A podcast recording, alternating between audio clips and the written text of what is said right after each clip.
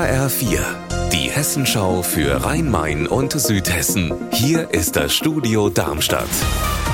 Mit Mike Markloff. Hallo. In Berlin zeichnet der Bundesverband der Verbraucherzentralen heute zum sechsten Mal Schulen aus, die sich für Verbraucherbildung stark machen. Eine Auszeichnung in Gold erhält dabei unter anderem die Hohe Landesschule in Hanau. HR-Reporter Raphael Stübig, womit hat sich die Schule die Auszeichnung verdient?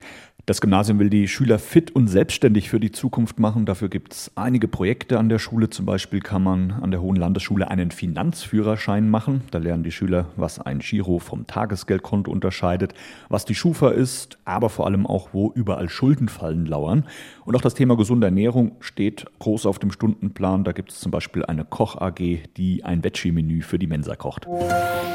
Sie glimmen ganz schwach und springen nur an, wenn sich etwas im Dunkeln auf der Straße bewegt. Fünf Straßenlaternen in Raunheim in der Nähe vom Bahnhof. Diese sogenannten adaptiven Straßenleuchten gibt es dort jetzt seit Januar, um Strom zu sparen. Anna Vogel, wie funktioniert das? Über Radarsensoren. Die erkennen, wenn sich etwas in der Nähe der Laterne bewegt, dann springt die erste an und weil die fünf Laternen miteinander kommunizieren, ist dann auch der weitere Weg gleich ausgeleuchtet. Bisher funktioniert es wohl so gut, dass viele vielen nicht mal aufgefallen ist, dass sich bei der Straßenbeleuchtung etwas geändert hat, so der Fachdienstleiter in Raunheim. Er rechnet damit, dass sich dadurch rund ein Drittel an Kosten einsparen lässt und wenn das weiterhin so gut klappt, soll es bald noch mehr solcher Laternen geben. In den Städten haben sie sich schon länger angesiedelt, jetzt findet man sie auch auf dem Land. Waschbären.